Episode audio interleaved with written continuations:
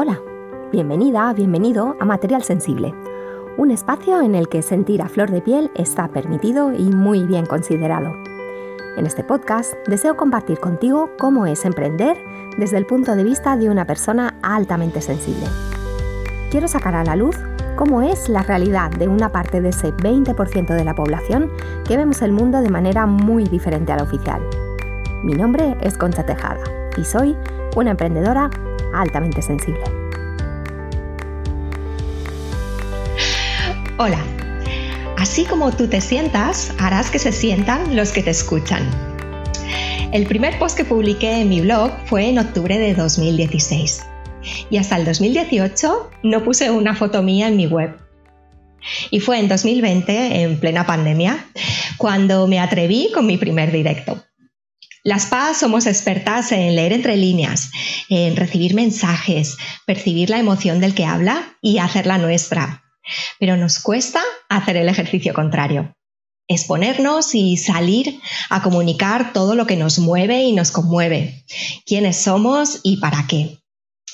En un negocio online, llegar al otro y hacer match con tu cliente es fundamental. Por eso hoy me he traído al podcast a Mar Félix Fando. Pero antes, dejadme que os presente a Mar. Mar es una mujer curiosa y apasionada. Su infancia, llena de primeros días en diferentes colegios de Logroño, de Gijón o de Zaragoza, la preparó para estar con extraños como pez en el agua. A los 12, Mar se enamoró por primera vez.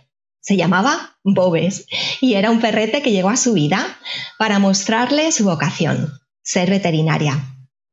La muerte de Bobes dejó en esta terolana un fuego encendido. Ya de veterinaria, Mar asistió a una ponencia que encendió un segundo fuego en ella, la docencia. Y el tercer fuego llegaría más adelante cuando descubrió la comunicación y cómo la comunicación llenaba su espíritu. Un espíritu que también renace al olor de la rica sopa Fando, la sopa que cocinaba mamá Fando, o el recuerdo de esos veranos en una escuelita de pueblo con su tía y aquellos amigos de verano, o con las olas del mar. Emociones que ella rescata para comunicar y enseñar a comunicar a otros. Hola Mar, bienvenida al podcast. Un placer tenerte aquí. Hola Concha, me, he emocionado ya de, escuchar tu introducción. Madre mía, qué introducción más personal y más bonita. Muchas gracias. Gracias a ti, Mar. ¿Me ha faltado algo por decir? ¿A qué te dedicas? está completo. Perfecto. Pues Mar, empezamos entonces a indagar un poquito en esto de la comunicación que a las personas altamente sensibles nos cuesta tanto hacer de aquí para allá, ¿no? De allá para acá percibimos muy bien al otro, cómo es, lo que está sintiendo, nos ponemos en su lugar, pero empezar de aquí a transmitir yo creo que es algo que, que de serie ya nos cuesta. Mar, hace poco has estado en una experiencia única que es el TEDx Artiduc, que es como la versión local de esas charlas TED tan inspiradoras. Y has estado además eh, no de ponente, sino de presentadora, ¿no? Sí, sí, sí. ¿Qué has aprendido ahí, Mar? ha sido una experiencia muy bonita, primero porque no sé si la gente lo sabe, pero todos somos voluntarios. Es decir, que hay un espíritu allí de que esto lo sacamos entre todos, pero además de forma totalmente altruista, ¿no?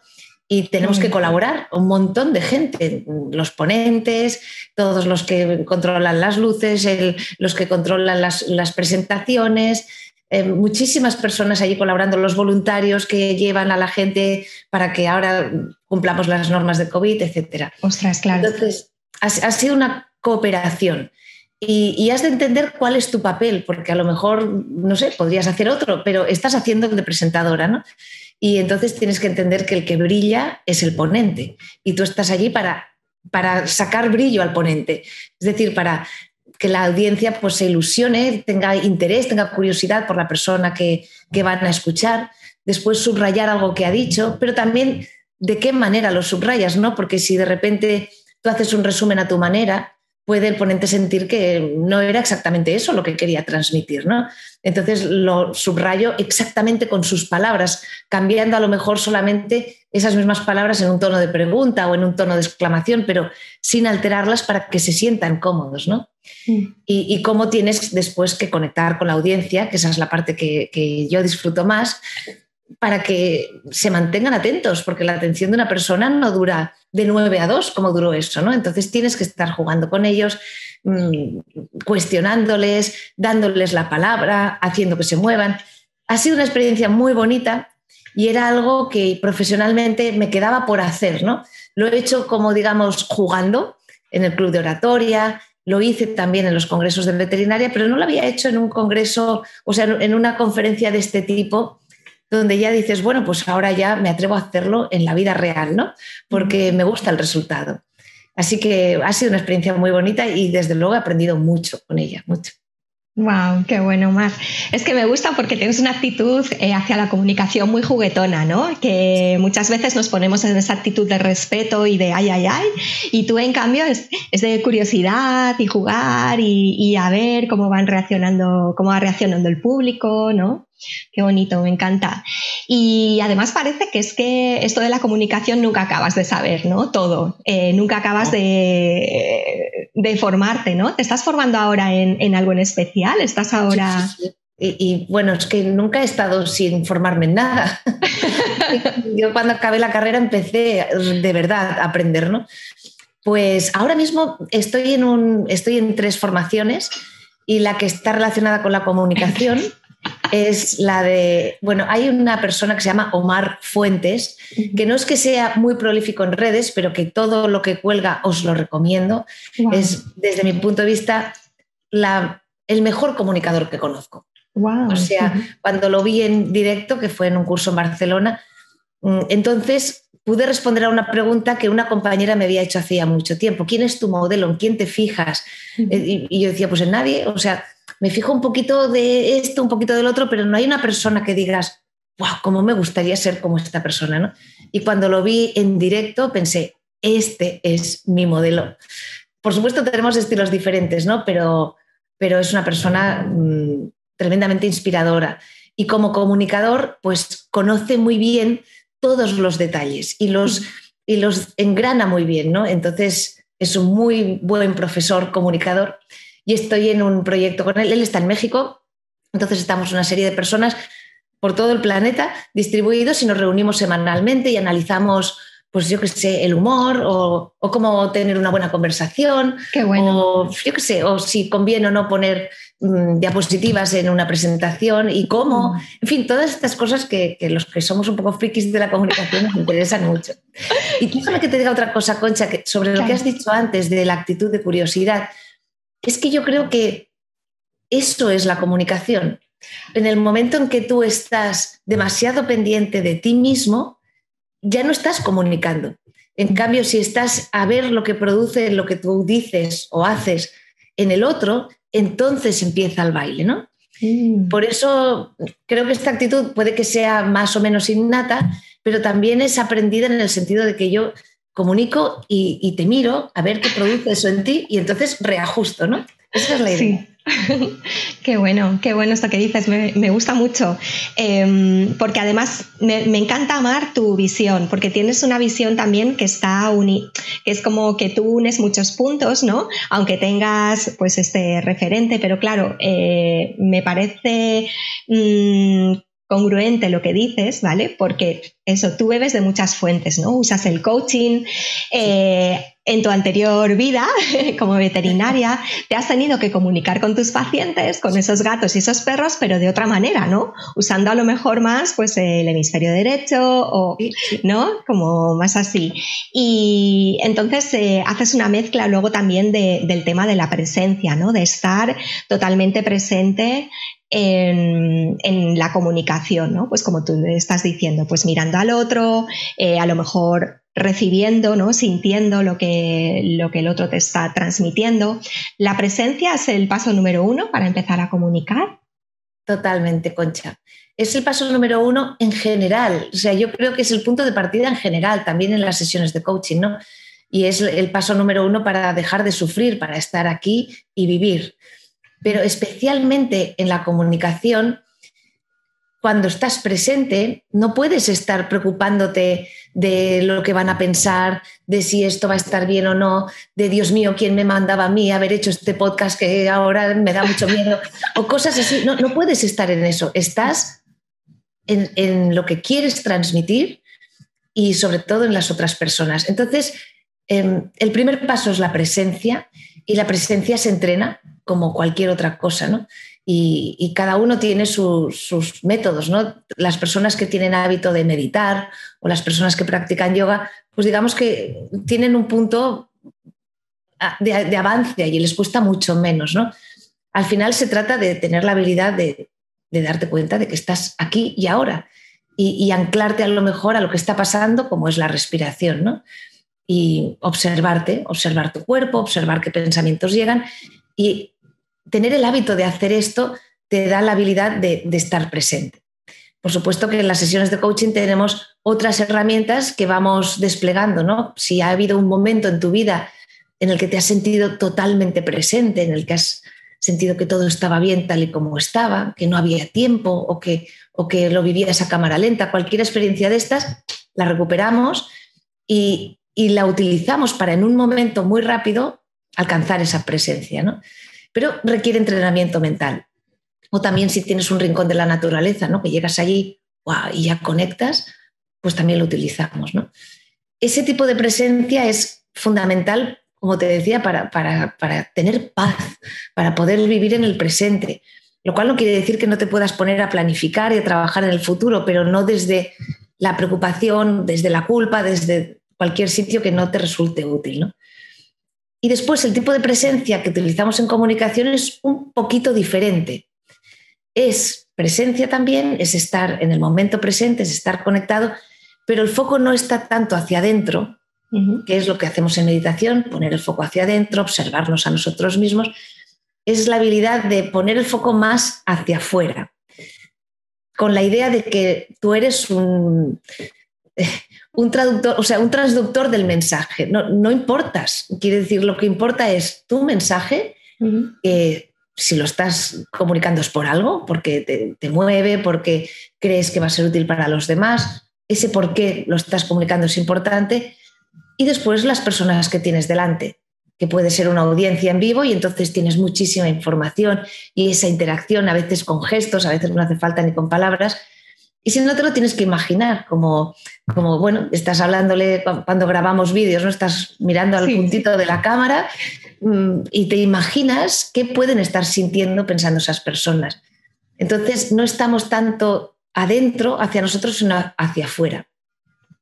Eso se consigue sobre todo em, poniendo el foco en tus sentidos, que son los que nos conectan con el exterior porque el cerebro está encerrado en nuestro cráneo y no tiene, no tiene ningún contacto con el exterior. ¿no? El único contacto que tiene es a través de la vista, del oído, del tacto. Y entonces ponemos el foco en eso, en, en qué estamos viendo, en intentar ver con nuestra visión periférica, ponemos el foco en lo que estamos escuchando, intentar escuchar más distancia, por ejemplo, en, en, lo que estamos sintiendo con nuestra piel, en nuestra posición ese es como el entrenamiento. Por supuesto, cuando estás hablando no estás en todo eso, pero es el entrenamiento que te permite estar más afuera que dentro, pero también presente. Hacerle más caso. Sí, sí, perfectamente. Eh, primero, que eh, tú eres un canal, ¿no? Un mero canal eh, para que la comunicación llegue al otro.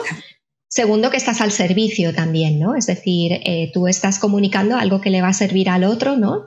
Y entonces pensar un poco, vale, esto es un, servicio que doy al otro, no cuentan a lo mejor mis mariposas, mis nervios, ¿no? Sino que, le llegue a la otra persona.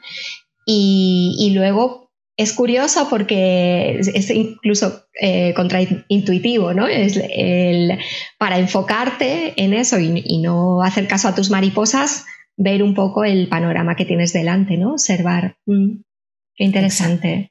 Exacto. Y esto que has dicho de el servicio que vas a prestar, puedes, y, seguro que, vosotras lo tenéis incluso más fácil, ¿no? Puedes conectar con eso con mucha fuerza, ¿no?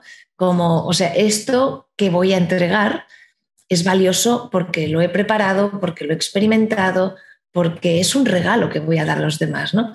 Y yo cuando hacía más comunicación en, directo, ahora empezamos a hacerlo de nuevo, como en TEDx, que fue una experiencia muy agradable también por eso, pues me gusta mirar a las personas en silencio unos segundos mientras siento pues que les aprecio y que como les aprecio voy a entregar algo que es valioso, porque si no fuera valioso, no habría dicho que sí a esa comunicación. Quiero decir, no es hablar por hablar, es, entregar. Conectar con eso eh, convierte las mariposas en energía. Mm, qué bueno, qué bonito ese, ese vuelo ¿no? De aquí para allá es, una energía bonita que, queremos entregar al otro, ¿no? Me encanta. Y también haces esto cuando estás preparando la, presentación o estás preparando tu charla o... Sí, sí, totalmente. Hace poco hice un concurso de oratoria, o sea que tuve que hacer varios, ¿no? Y, esto, o sea, al final, la última semana, por ejemplo, antes del concurso, de la final, ya no había que ensayar nada. Yo el concurso me lo sabía era, concurso, el discurso era de siete minutos. Mm, es que, es que podía hacerlo hasta dormida, ¿no?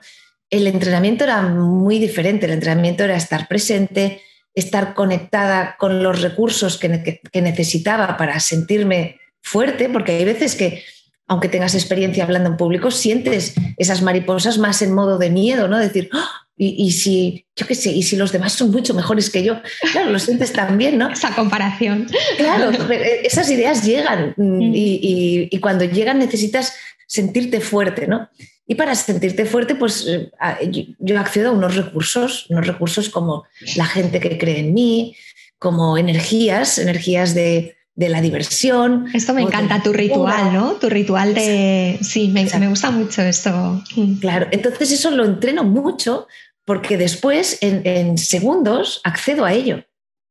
Y, es muy potente. Entonces, en la preparación de la charla para mí es, por un lado, diría que son tres cosas.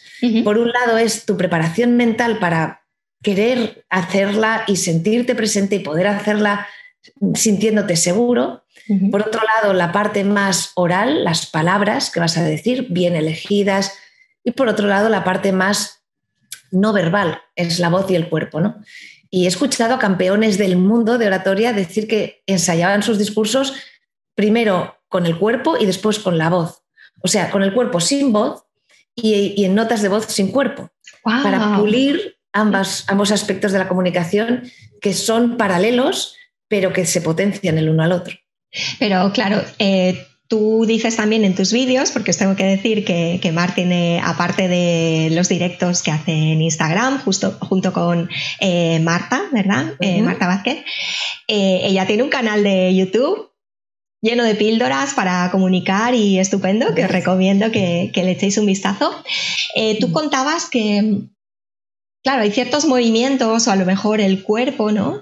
Que es, oh, un poco imposible tenerlo todo controlado, ¿no?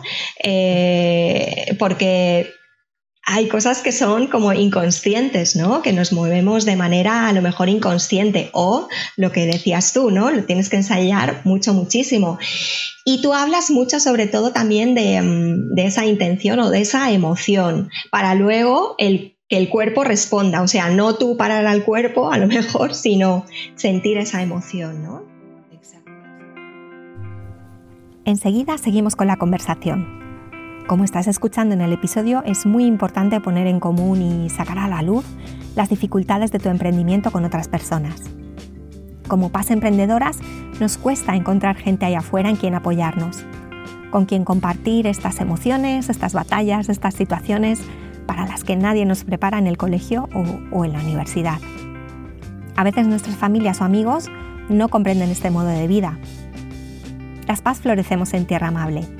Emprendemos a otro ritmo y tenemos otros retos diferentes a los de otros emprendedores no paz. Y estoy convencida del poder del grupo y del beneficio de las sinergias en los emprendimientos altamente sensibles. A mí me funciona para avanzar y no estancarme cuando las cosas se ponen difíciles ahí afuera y también en mi cabeza. Por todo esto y para crear una red de apoyo entre paz emprendedoras, vuelve a abrir sus puertas el Club La Bermutería, un espacio sensible y creativo para emprender en compañía, para crecer como emprendedora respetando tu sensibilidad, para colaborar entre nosotras y formarnos, apoyarnos unas a otras, alentarnos, recomendarnos y colaborar. El Club La Bermutería abrirá sus puertas en octubre puedes formar parte de él a través de diferentes formatos, encuentros y precios. desde 3 euros al mes. Si estás interesada en pertenecer a esta comunidad sensible y emprendedora, apúntate hoy a la lista de espera que encontrarás en mi web conchatejadaproject.com. Serás la primera en conocer todos los detalles en cuanto el Club La Bermutería abra sus puertas. Puedes acceder también a la lista de espera a través del link que acompaña a estas notas del programa en mi blog, conchatejadaproject.com barra blog o en el link de mi bio en Instagram, en mi cuenta Conchatejada.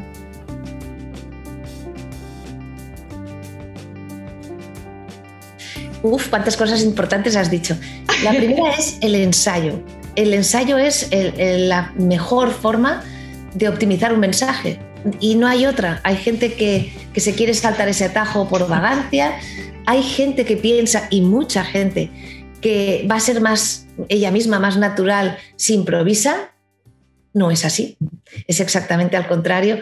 Porque cuando te pones a hablar en público y te expones, entonces tendrán todos tus miedos, todas tus inseguridades y necesitas estar muy, o sea, conocer muy bien tu mensaje, haberlo pulido muy bien, haberlo diseñado muy bien, mm, pues digamos, acorde a la audiencia que tienes. que decir, hay un trabajo previo que, yo lo entiendo como respeto a tu audiencia, ¿no? Y, y después puedes empezar a ser tú misma. Porque si no has hecho ese trabajo de ensayo, lo que vas a hacer es buscar las palabras, eh, ay, esto como era, bueno, pues cuento lo otro, pues no sé qué, y al final no estás mostrándote tal y como eres, ¿no? Entonces el ensayo, primer punto, muy importante. Y segundo punto, el tema del cuerpo, ¿no? El tema del ensayo del cuerpo es diferente. Desde mi punto de vista, si lo que quieres es transmitir una emoción y lo quieres ensayar de forma artificial, entonces va a haber algo allí que se va a notar. Eh, el cuerpo va siempre unos nanosegundos antes que la palabra. Si lo estás haciendo conscientemente, esos gestos van a llegar un poquito demasiado tarde y van a resultar artificiales. ¿no? Por lo tanto, el cuerpo hay que dejarle que se exprese. Pero para hacer eso tienes que conectar con la emoción que quieres expresar. Hablabas de mente consciente y mente inconsciente, o procesos conscientes y procesos inconscientes, porque lo de mente eh, puede parecer un poco raro. y, y realmente nuestros procesos inconscientes son muchísimos más que los conscientes. En esta sociedad pensamos que desde la cabeza lo controlamos todo. Bueno, nos, han enseñado así, ¿no? La cabeza lo controla todo, es el jefe, pero eh, no es así.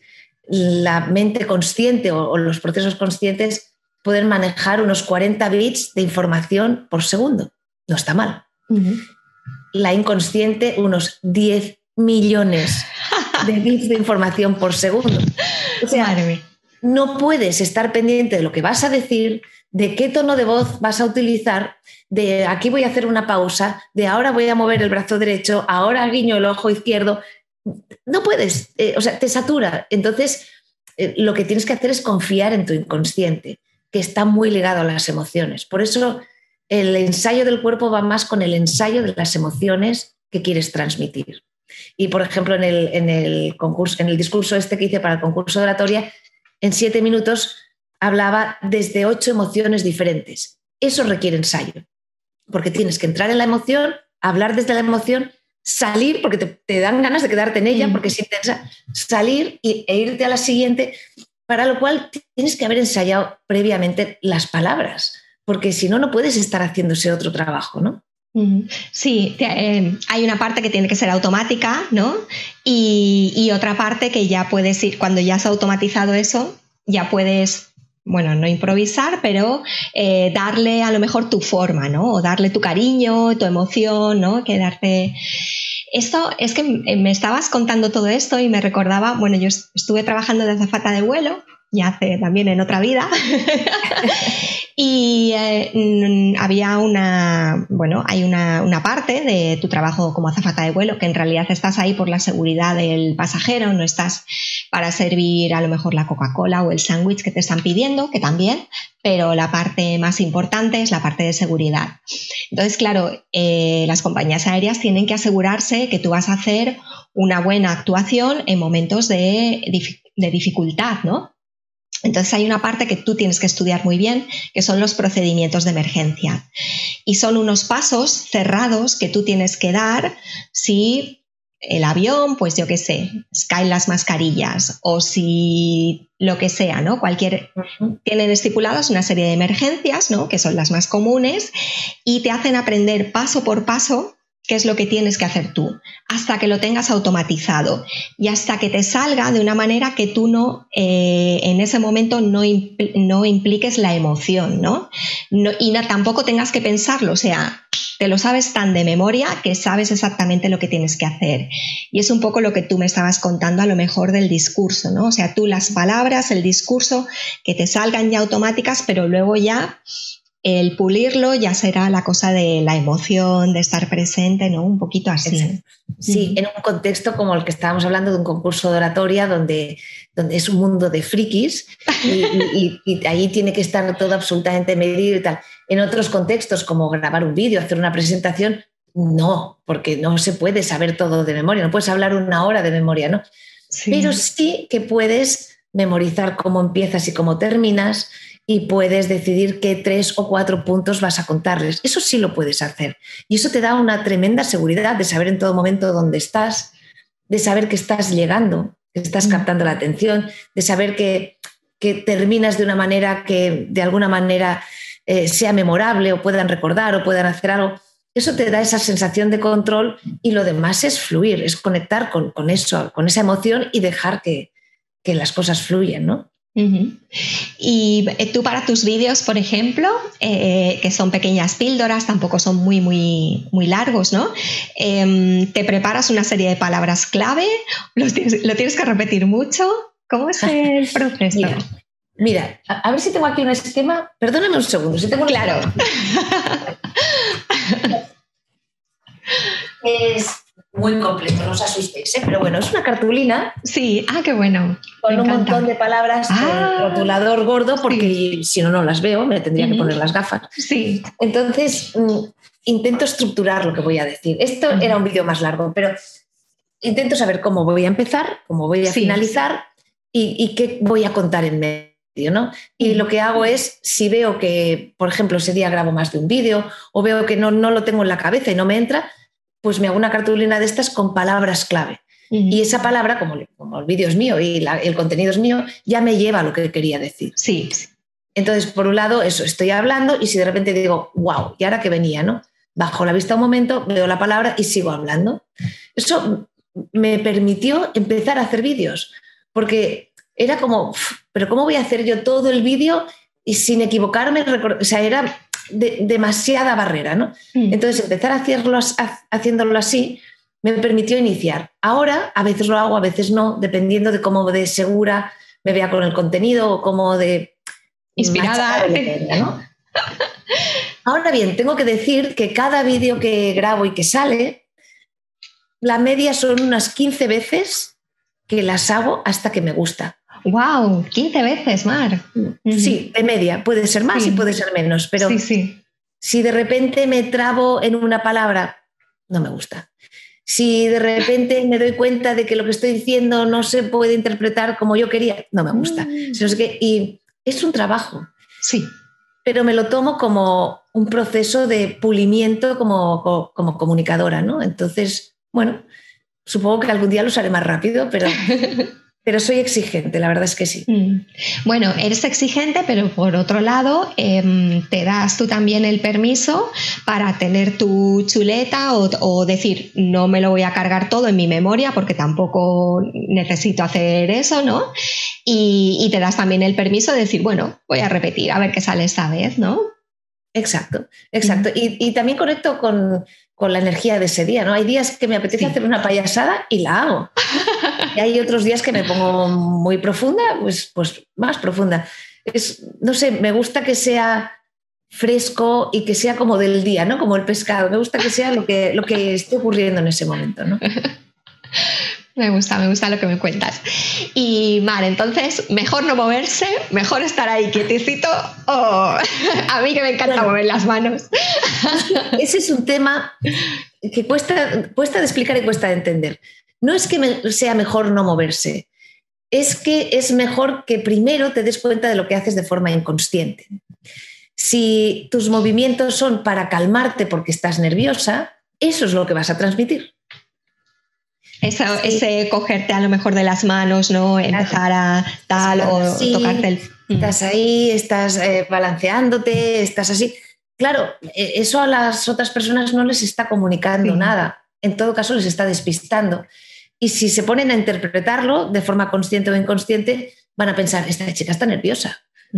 Entonces, no es eso lo que tú quieres transmitir, ¿no? Entonces, se trata de limpiar todos los movimientos inconscientes, más que de estarse quieto, para después poder dejar que lleguen los conscientes o que lleguen, si estamos en un contexto más emocional, que lleguen esos gestos que haces cuando estás alegre, triste, enfadado, lo que sea, ¿no? Entiendo. Es, un proceso de, limpieza. Una vez que has limpiado eso, la idea es que seas un poco más deliberado en tus movimientos, que no te muevas porque tu cuerpo te lo pida, porque está nervioso, sino que te muevas porque quieres comunicar algo con ese movimiento. Sí, porque acompaña a tus palabras y a tu intención. Exacto. Mm, ahora entiendo, entiendo, entiendo. O sea que eh, también me hacía gracia porque, claro, ahora que estamos todos comunicando a lo mejor desde casa, desde nuestro despacho, ¿no? Y tenemos esas sillas maravillosas que se mueven, tú también decías, ¿no? El movimiento este de la silla giratoria. que también... Sí, tú también viendo a la persona que se está moviendo. Exacto, que despista, ¿no? Y, también, bueno, las personas altamente sensibles eh, somos personas que notamos mucho las sutilezas, ¿no? Em, las percibimos muy bien, esas sutilezas. Tú hablas en alguno de tus vídeos de, de Giacomo Rizzolatti, ¿no? Y de esas neuronitas espejo que se estimulan. Entonces, las PAS eh, a nosotros se nos estimulan, digamos, antes que a la media de las, del resto, ¿no? Porque percibimos muchas microexpresiones expresiones de las otras personas y muchas cositas que están pasando en el entorno de la comunicación, ¿no? Entonces, y nos saturamos antes también. Así que tiene mucho sentido. Perdona que te he cortado. Claro, no, por favor, sigue. Un superpoder, si te fijas. Y tanto. Porque eh, lo más difícil, y te hablo por experiencia porque llevo ya muchos años en un club de oratoria, he concursado muchas veces, he dado muchos cursos, y lo más difícil es la parte que hacéis vosotros bien. La empatía. De estar presente, de detectar. Eso es lo que da carisma a una persona desde mi punto de vista. No es eso lo único, por supuesto tiene que ser capaz de expresarse, ¿no? Pero si yo tuviera que quedarme con una de las dos partes, la, de recibir o la de dar, quizá me, me, quedaría con la de recibir. Eso hace a una persona más carismática. O sea que lo estoy viendo como un superpoder. sí, eh, bueno, yo lo decía el otro día, me parece, en, el último episodio, que para mí cada vez que descubro un poquito más del rasgo me, enamoro cada vez más de él, ¿no? Por supuesto, tiene la parte negativa, tiene las obras, las, las obras, no las sombras, como dice Karina Segers, ¿no? que todo lo positivo pues tiene esa parte más, más negativa, ¿no? Pero sí que tiene mucha, no sé, muchas partes que, te hacen brillar si las sabes usar o si te dejas asesorar como alguien como tú, ¿no? Y, puedes sacar toda esa potencialidad dentro de ti, ¿no? Y claro, también al tener nuestra, nuestra amígdala o a lo mejor al estar como mucho más en tensión, eh, que igual otras personas, pues porque nuestro sistema nervioso está diseñado así, ¿no? Porque nuestro eh, cuerpo y nuestro organismo tiene que ir captando peligros o tiene que ir captándolo todo. Eh, esto hace que a lo mejor no seamos tan naturales como o no nos presentemos tan naturales como otras personas ¿no? a la hora de hablar o de comunicar. Eh, ¿Cómo podemos hacer para que nuestra naturalidad no se, no se secuestre? ¿Cómo podemos a lo mejor conectar esas dos cosas? ¿no? lo primero es que yo no tengo esa percepción mm, escuchándote en absoluto. Eh, y lo segundo es que la naturalidad se entrena.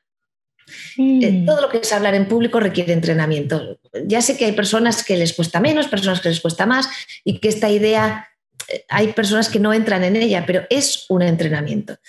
Y parte del entrenamiento es entender, pero no basta con entenderlo, sino experimentar que la mejor manera de conectar con un público es hacer lo contrario de lo que te pide el cuerpo.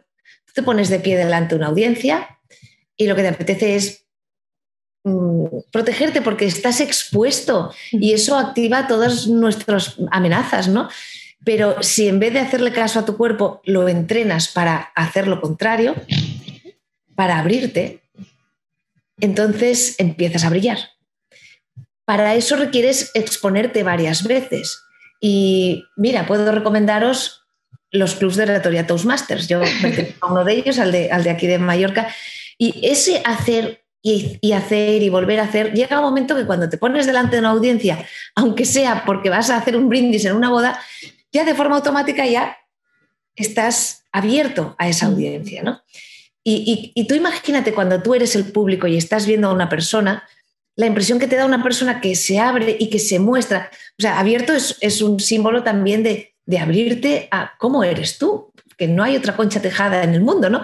Entonces, mostrar tu, tu individualidad preciosa a esa audiencia versus protegerte, no dar la nota, no vaya a ser que haga el ridículo, no contar cosas comprometidas, no vaya a ser que les parezca mal. Es que es un rollo, es aburrido. Sí, sí. Empieza aburriéndote a ti y, transmites ese aburrimiento a las demás, ¿no? Mm. Exacto. Y una de las cosas que, que me gusta mucho explicar es que esa capacidad de ser auténticos, nacemos con ella. No es que digas, bueno, es que hay tres o cuatro carismáticos en el mundo y el resto. No, no, no, tú mira a un niño pequeño jugando, expresándose, contando algo, ¡Buah, es que los gestos, pim, pam, con todo su cuerpo. Y, y, de repente, pues poco a poco vamos a, empezar a protegernos porque cuando salimos al exterior nos dicen, no muestres eso, no muestres lo otro, tu sexualidad no se muestra, tú no sé qué no se muestra. Entonces empiezas a dejar de mostrar. Mm, y la llevamos de serie. Mm es recuperar un poquito esa capacidad con el discernimiento adulto de qué quieres mostrar y qué no, obviamente. No vas a mostrar tu sexualidad en el TEDx Archiduc, por ejemplo, pero mostrar cómo eres tú y cómo, y cómo te comunicas y cómo puedes jugar con una audiencia. Eso sí puedes, ¿no? Entonces requiere un poquito de, entrenamiento. Y se puede hacer, todo el mundo lo puede hacer. Qué bueno, me gusta que la naturalidad requiera entrenamiento, porque son como dos conceptos eh, opuestos, pero sí, es cuanto más eh, dominado lo tengas, ¿no? Más, más sitio tendrás para ser natural, ¿no? Exacto. Es esto. Y estábamos hablando antes, Mar, un poco de tus rituales, ¿no? Antes de empezar a, comunicar. ¿Cómo llegaste a esos rituales? Porque eh, tú vas pasando por diferentes etapas, no sé si, quieres entrar ahí, eh, pero ¿cómo llegaste a reunir? Primero pienso esto, luego esto, luego esto. Esto me lo ha dado el coaching, claramente. y Mm, concretamente porque manejo varios modelos, el que más manejo últimamente, que es el del coaching generativo, de Steven Gilligan. y, entonces, pues en las sesiones de coaching, uno de los objetivos es que las personas generen anclajes, pero que las generen ellos, que, o sea, no, no que tú les impongas un anclaje, sino que a lo mejor conecten con algo, pongamos, por ejemplo, la ternura, ¿no? Y, y, tú quieres conectar con esa energía de la ternura, entonces, en, un estado de más, más hacia adentro, el foco hacia adentro, más relajado, pues conectas con esa energía y a ver qué te llega, ¿no? Y hay personas que te dicen, pues mi bebé, por ejemplo, en mi caso es obvio, ¿no? He tenido dos hijas, pues cuando eran bebés, em, solo de verlas o ya no digamos tocarlas, ya la ternura me salía por las orejas. en ternura. Exacto. Entonces conectar con eso y conectar con lo que muy rápidamente voy a poder acceder después, ¿no? Y, es la imagen de la, mayor así, la pequeña dándole un masaje, es una imagen, ¡pum!, la conecto con eso y ya, ya puedo sentir ternura. ¿Pero por qué? Porque lo hago todos los días, no porque, ¿sabes? Eh, eh, requiere entrenamiento, ¿no? Mm. Entonces, en, en el coaching que he recibido y que practico y que sigo recibiendo y que sigo practicando, pues se trabaja mucho todo eso. Los recursos, para poderte enfrentar a lo que llamamos obstáculos, que lo que en realidad pretendemos es transformarlos, la presencia y cualquier cosa que te pueda ayudar para esa tarea en concreto, o sea, poniéndolo en el contexto concreto. Por ejemplo, tú quieres hacer una comunicación y quieres de alguna manera inspirar a tu audiencia, ¿no? Entonces tienes que conectar con, con tu inspiración. Si quieres inspirar, tienes que sentirte inspirada no hay otra. O sea, un momento en el que tú te sentiste especialmente inspirada o alguien te inspiró, ¿no? O una charla que... Exacto. Entonces, mm.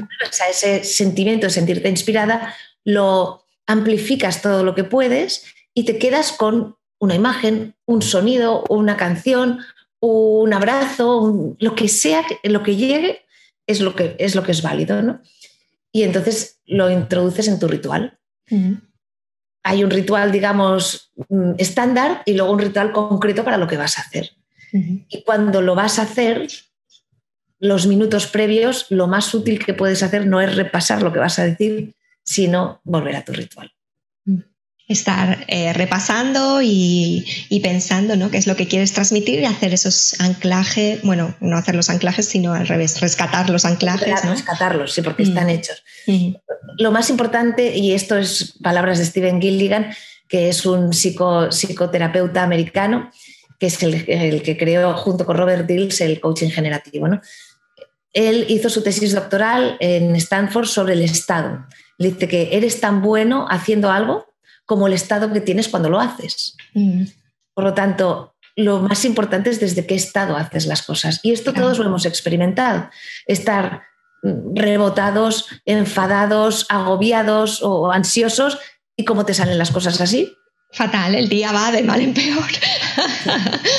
Tomarte tu tiempo para volver a un estado de conexión, de presencia, de apertura. Y a partir de ahí, cómo te salen las cosas, tienes, vuelves a las infinitas posibilidades. ¿no? Entonces, se trata de que antes de comunicar, trabajemos nuestro estado. Qué bueno. Em, a veces piensas que comunicar es un don que se le ha dado a algunas personas, ¿no? Y que tienen esa gracia eh, y que pueden improvisar y tal. Y me estoy dando cuenta, Mar, de que es, un trabajo que tiene mucho que ver con conocerte también, ¿no? Y con ensayar, ¿no? Ese, es eso que quieres decir y cómo, cómo lo quieres decir, ¿no? Desde qué lugar de ti lo quieres decir. Exacto. Y esa transformación la hemos visto en el Club de Oratoria año tras año, personas que vienen y dicen, mira, yo tengo que comunicar, pero para mí es un dolor de muelas, y mm. yo lo odio. Y vengo aquí a ver si puedo disfrutar comunicando, ¿no? Y, ves cómo esa persona se transforma. Mm. Viene otra persona, no, y es que yo soy muy introvertido, a mí me cuesta un montón, a mí es que tal, y vas viendo la transformación, más rápida, más lenta, pero sobre todo en función de cuánto se implican, más mm. que otra cosa, ¿no? y, cómo esas personas van conectando con su propio estilo. Cada uno tiene su estilo, ¿no? No tenemos un estilo del club, ¿no? Sino que cada uno va conectando con esa naturalidad. Y, hay personas, por ejemplo, que utilizan mucho el humor, hay personas que son muy emocionales, otras que, son más de hacer presentaciones técnicas y van poco a poco encontrándose a sí mismas y todos, todos lo pueden hacer. Mm. Qué bonito. Qué bonito, me encanta. Además, em, bueno, tengo que deciros que, estuve en algunas reuniones de Toastmasters aquí en Mallorca y no solo es una excusa para aprender a comunicar, sino también para conocer a gente, ¿no? Porque, eh, bueno, yo estuve viviendo muchos años en Canarias y al mudarme otra vez de nuevo a, a Mallorca para emprender, pues me faltaba esa red de gente, ¿no? Con la que tener cosas en común y Toastmasters me pareció muy buena excusa para conocer gente y también para aprender, ¿no? Y y, encontrar también ese anclaje, anclaje de inspiración. Es, inspirador ver a gente cómo comunica, ¿no? Y también la dinámica del grupo de Toastmasters, que es muy rápida, muy, es muy curiosa, ¿no? Tiene ahí todos sus procedimientos y disfruté muchísimo las reuniones, las poquitas reuniones que, que estuve yendo, antes del COVID, además. Además, en Toastmasters hacemos una cosa y es que las charlas que damos no tienen tema, el tema lo pones tú. Sí. tienes que cumplir unos objetivos, pero el tema es libre. Así que vas buscando temas, ¿no? Porque vas haciendo charlas y vas buscando temas y en ese buscar temas te vas encontrando a ti mismo. Y es efectivamente muy inspirador porque eh, en una sesión puedes escuchar tres discursos, porque son cortitos, de tres cosas tremendamente interesantes que no se te habían ocurrido, ¿no? Es, muy bonito, la verdad es que sí. Sí, sí, es una experiencia muy, muy chula y que además yo recomiendo porque hay en muchas ciudades de España, en el extranjero también hay Toastmasters, en, bueno, por todo, por todo el mundo hay sedes de, Toastmasters, entonces, sí. Y um, Mar, ¿cómo son tus, eh, tus sesiones? ¿Cómo ayudas tú a la gente a, comunicar, a la gente que te llega a tus mentorías? ¿Por dónde empiezas? Hago mentorías individuales y mentorías mm, más pequeñitas, de talleres de máximo 10 ah, Las mentorías individuales suelen empezar por una sesión de coaching. Qué bueno. Eso es lo que está ocurriendo. No, no es que lo haya pensado así, pero eso es lo que está ocurriendo. ¿no?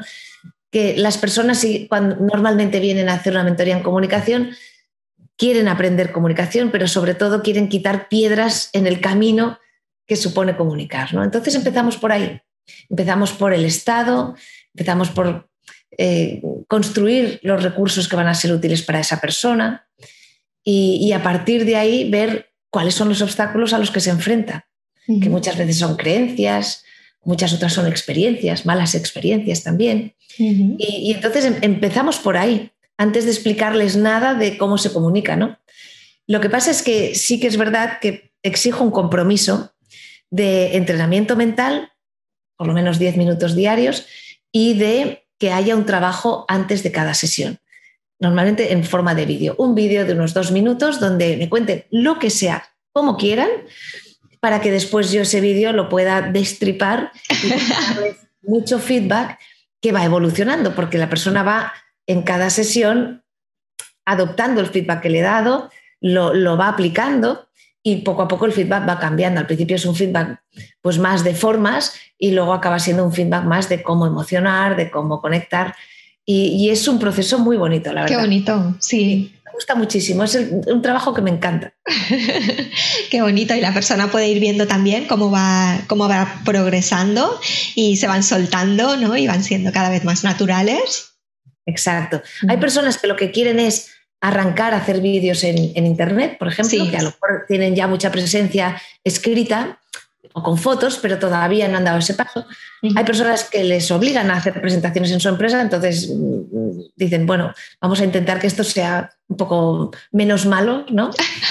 Y hay un poco de todo, ¿no? Hay personas, pues como, como dices tú, emprendedores. Por ejemplo, ahora estoy pensando en una chica que tenía que persuadir a unos inversores mm, sobre su proyecto, ¿no? Entonces, depende, los objetivos son diferentes, ¿no? Pero el trabajo es una mezcla de, transmitir conocimientos y de que ellos encuentren los recursos que ya tienen, pero que no saben que los tienen. Qué bueno, qué bonito. Que me, encanta la mezcla que haces, Mar, de, no sé, para conseguir una comunicación, ¿no? La parte de coaching, de presencia, me gusta mucho. y... surgido, pero la verdad es que estoy encantada con, con el resultado, sí. Sí, porque realmente es tu método, ¿no? Es lo que es tan personal, es tan tuyo, ¿no? Eh, tú lo has ido construyendo, ha ido saliendo, pues, de todo lo que eres tú, ¿no? Y supongo que, que debe de tener también, pues, parte de cuando percibías cómo estaban esos gatetes y esos perretes que tú ibas atendiendo y, no sé, es, es una mezcla muy bonita. Mm. Sí que lo es, sí. Y Mar, eh, me has contado que tienes gente también que quiere, quiere comunicar en redes sociales. Te voy a preguntar qué tenemos que tener en cuenta a la hora de comunicar en redes. Em, la expresividad, la presencia, la emoción, porque generalmente son, em, suelen ser píldoras, ¿no? O vídeos muy cortitos, o bueno, a veces directos que son más largos.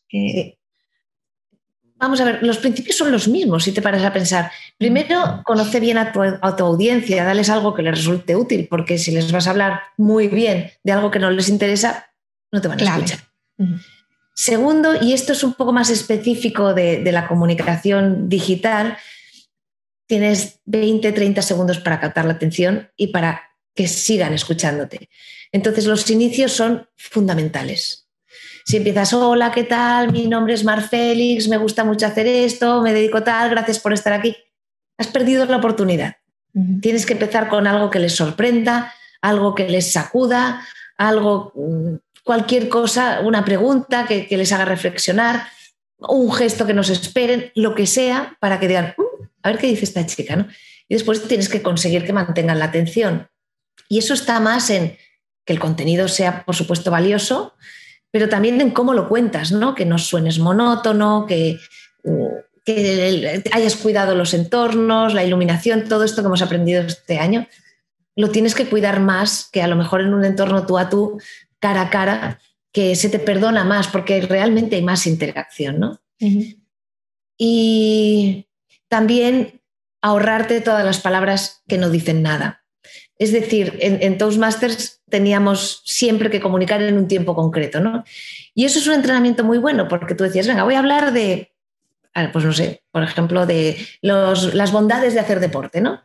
Y te documentas y no sé qué, y lo estructuras y tal. Y cuando grabas tu primer mensaje de voz dices, ostras, 10 minutos, pero solo lo puedo hacer en 7. Empezamos a tachar pa, pa, pa, pa, pa. Mm, qué bueno. Y entonces empiezas a quitar lo que no es relevante, ¿no? Ese es un ejercicio fantástico para comunicar en redes. Todo lo que dices que es palabras vacías o que no hacía falta decir, hay que quitarlo, porque la atención es corta, es mucho más corta que en una interacción cara a cara. Qué bueno, qué buenos consejos. Me gusta, me gusta.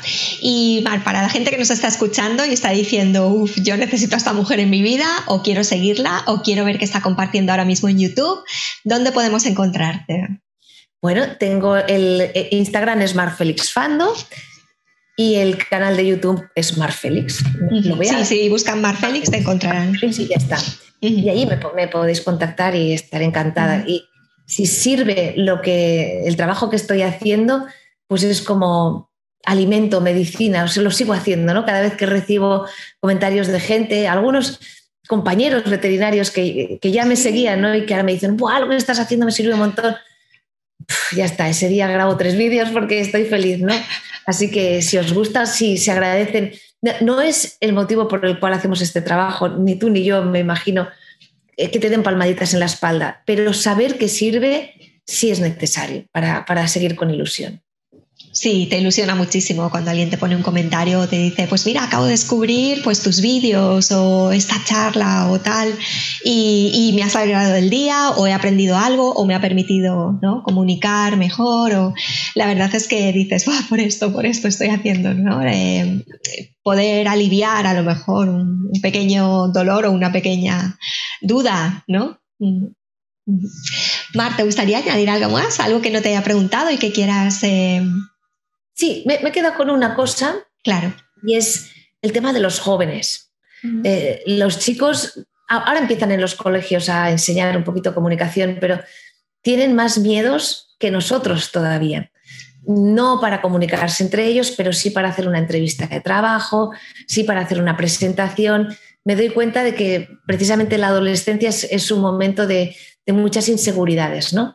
Y, también he hecho sesiones de coaching con algunos adolescentes y me doy cuenta de, ostras, cómo de importante es que se sientan seguros, que tengan esa confianza. ¿no? Entonces, creo que la comunicación debería también trabajarse y ensayarse en la gente joven. Es, me parece importante que los padres tengamos en cuenta que esto es importante, que hay que buscarles dónde, cómo pueden aprender, pueden exponerse, pueden hacerlo. En Toastmasters hicimos hace unos años un proyecto para jóvenes que se llamaba em, Youth Leadership, era en inglés, y venían durante cuatro semanas, no, seis semanas. Durante seis semanas venían una tarde y tenían que organizarse, tenían que hacer exposiciones y fue fantástico. Y desde entonces la verdad es que organizo de vez en cuando talleres con, con chicos muy pequeñitos, con muy poquitos. La semana que viene hago uno con cuatro chicos. Ah, qué bueno. y creo que es tremendamente valioso para después la universidad, para las entrevistas de trabajo, creo que se nos olvida, ¿no? Que, se sienten inseguros y los, los adolescentes en ese sentido creo que necesitan un, empujoncito. Mm. Sí, totalmente de acuerdo con lo que dices porque eh, muchas veces también callamos esas voces, ¿no? Em, con la educación misma que, ¿no? que, que, damos de esto es así, porque es así, es lo que tienes que estudiar y no cuestiones, ¿no? Y, no enseñamos a los jóvenes a cuestionar, ¿no? a cuestionarse por qué es así, o a estar en contra o a estar o, aprender a ser obediente y estar a favor, ¿no? Pero eh, hacer este procesamiento, ¿no? Este pensamiento de, pero ¿por qué estoy en contra de esto? ¿O qué me parece esta situación? O Exacto. Lo que pase, ¿no? Entonces, este razonamiento eh, que les puede llevar luego a comunicarse de manera efectiva, ¿no? Y asertiva también, poner límites, eh, decir que no cuando tengan que hacerlo. Mm. Qué bueno, qué bueno esto que, esto que has sacado, me, gusta que lo traigas. Y además en el episodio siguiente voy a tener aquí a un cole del que estoy yo enamorada. Es un proyecto precioso, se llama Arimunani y es un, cole que hay en Mallorca. Y ellos em, trabajan mucho con los dones y talentos de, los em, alumnos que tienen y bueno, los preparan pues desde eh, pequeñitos, pequeñitos, pequeñitos hasta la universidad, hasta que llegan a la universidad para ser asertivos, saber comunicar, cuestionar, eh, razonar, pensar por ellos mismos, ¿no? Y la verdad es que es un proyecto precioso y ellos mismos me contaban que mm, te das cuenta cuando hay reuniones de colegios, ¿no? Que estos niños destacan porque cuando reciben órdenes ellos las cuestionan. No es que sean desobedientes, no es que, pero dicen, ¿por qué tengo que hacer esto? No, pues ahora siéntate para escuchar. ¿Por qué? O sea, puede escuchar de pie perfectamente, ¿no? Son niños que además están acostumbrados a si necesitan moverse para resolver un problema, moverse, levantarse para pensar. Es una maravilla, sí. Ah, pues me gusta escucharlo como madre. Sí, pues la, semana que viene tengo la suerte de tenerlos y bueno, además es que he tenido la suerte también de, llevar unos años trabajando con ellos también, de poder escribir en su blog y, la verdad es que es un proyecto precioso. Mm. Pues Mar, no sé si nos ha quedado algo más en el tintero. Yo creo que hemos cubierto mucho de lo que es la comunicación y de la necesidad de la presencia, del Estado y, también hemos hablado de dejar de darnos importancia a nosotros mismos, nosotros como un canal, como has dicho tú muy bien, y la importancia está en el mensaje y en, las personas que te están escuchando. Yo creo que hemos cubierto mucho la importancia del ensayo también. Estoy satisfecha. Qué bien, Mar, pues me ha encantado tenerte aquí. Muchísimas gracias por aceptar esta invitación. Gracias a ti, Concha. y gracias a todos vosotros que nos seguís semana tras semana por estar aquí, por apoyarnos y por esos comentarios que, la verdad pues hacen que, este proyecto siga adelante. Así que nada, un besazo enorme a todos y hasta el próximo episodio. Yo también un beso. Gracias, Concha. A ti, guapa. Muchas gracias por escucharnos. Si eres una emprendedora o emprendedora altamente sensible y te apetece tomarte un vermut conmigo mientras hablamos del mundo paz y de tu experiencia como emprendedor, escríbeme a mail arroba conchatejadaproject.com. Estaré encantada de tenerte aquí y brindar contigo en esta serie de entrevistas. Puedes acceder a todos los enlaces de productos e inspiración que mencionamos en este episodio en mi blog conchatejadaproject.com barra blog. Te dejo el enlace en las notas del programa.